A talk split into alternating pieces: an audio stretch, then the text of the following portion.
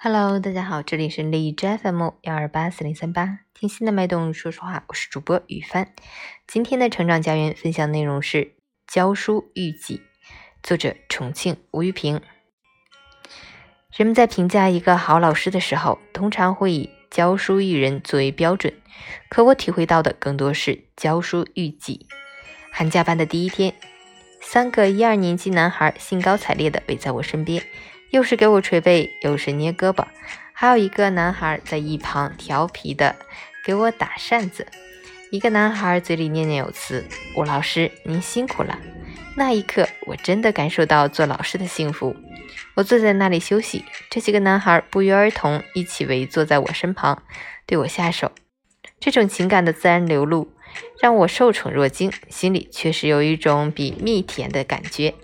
说实在的，他们的小手垂在我背上，捏着我的胳膊，我不会有太大的感觉，可我的心却被他们的纯情撼动了。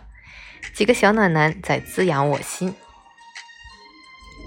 其中一个男孩对我说：“吴老师，你对我们太好了，我们想给你做点事儿。”仔细想一想，我没给他们做什么呀，唯一的就是用一颗真诚的心去对待他们，并没有给他们任何特殊的好处。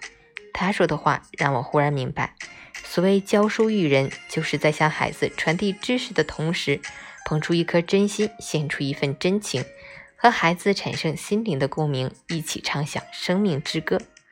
所以，在我看来，老师的育人包括育己，而且育己是根本。一个老师只有深深扎根在他的学生中，他才能有无穷的生命力，才会有正确的教育方向。反之，倘若只会卖弄知识，不和孩子产生心灵的链接，没有孩子童真的滋养，一个老师就会营养不良，沦为灵魂干瘪的教书匠。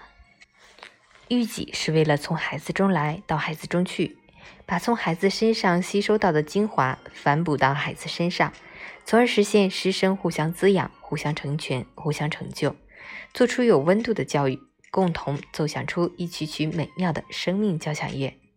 这样的教育好美。二零二一年二月四日。